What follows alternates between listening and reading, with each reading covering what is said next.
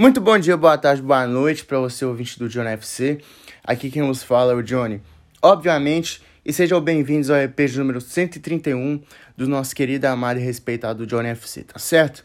Aquela coisa de sempre, segue a gente no Instagram, Johnny FC Off. Lembrando que tá rolando um sorteio de iPhone 11 que vai acontecer no sábado e vai rolar uma live no sábado sorteando um iPhone, tá bom?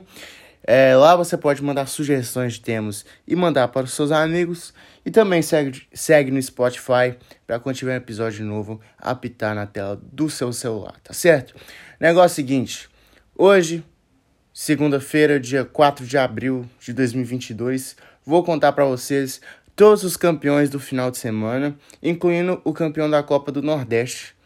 É, foram nove títulos resolvidos é, nos estaduais do, pelo Brasil.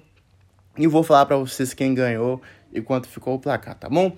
Como eu falei da Copa do Nordeste, não é um torneio é, estadual e sim regional.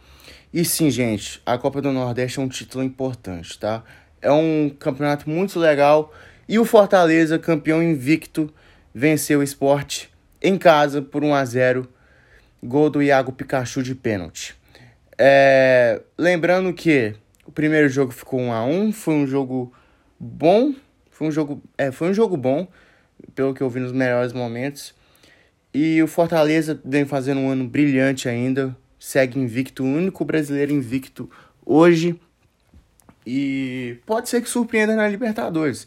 Espero que surpreenda. É um time muito legal, muito bem montado pelo Voivoda.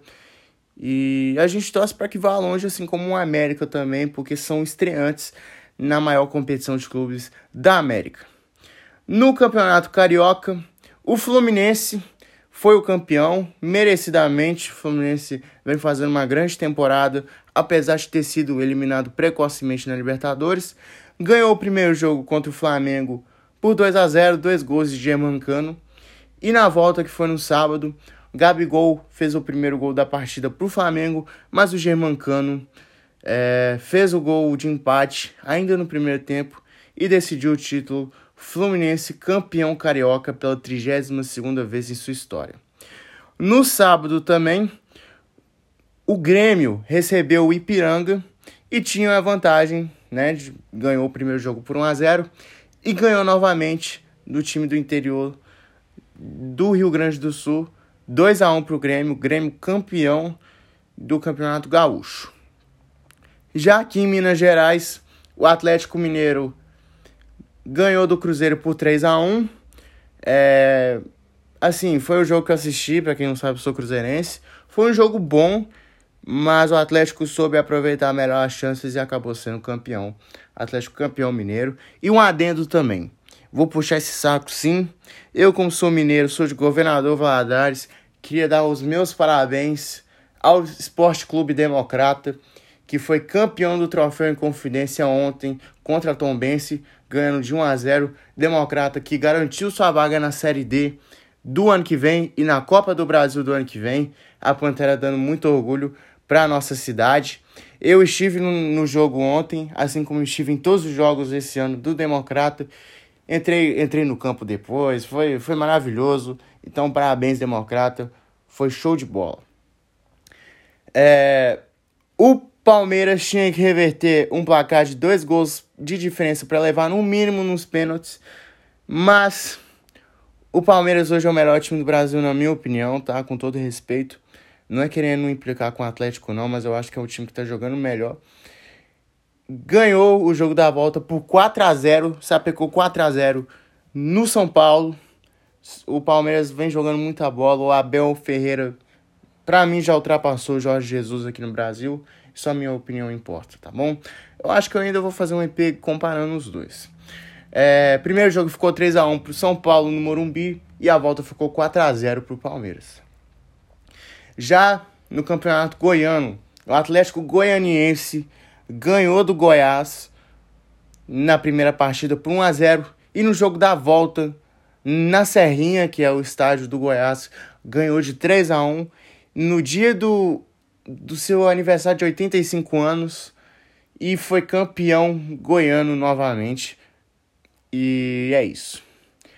Já no Mato Grosso, O Cuiabá foi campeão.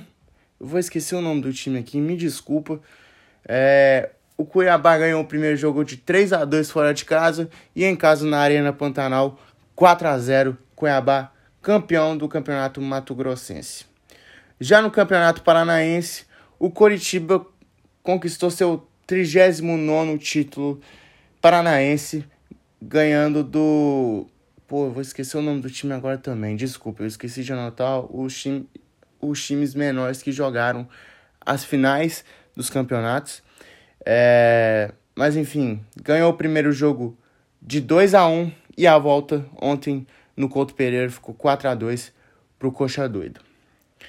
No Campeonato Amazonense, o Manaus confirmou o seu favoritismo e o seu bom momento e ganhou os dois jogos por 4, por 4 a 2 não, por 2 a 1, assim confirmando 4 a 2 no agregado. Manaus campeão do Campeonato Amazonense, Motoqueiro Corno. E o último jogo aqui é o Campeonato Catarinense. O Brusque jogou contra o jogou contra o Camboriú na final do Campeonato Catarinense. Primeiro jogo ficou 1 a 1 e o jogo da volta, como o Brusque fez uma campanha melhor e decidiu em casa, o Brusque se tornou campeão catarinense depois de muito tempo, ou talvez pela primeira vez em sua história, tá bom? Então é isso, rapaziada. Espero que vocês tenham gostado do episódio de hoje. Só trouxe algumas informações básicas. E é isso. Tamo junto, valeu, é nóis. Fui!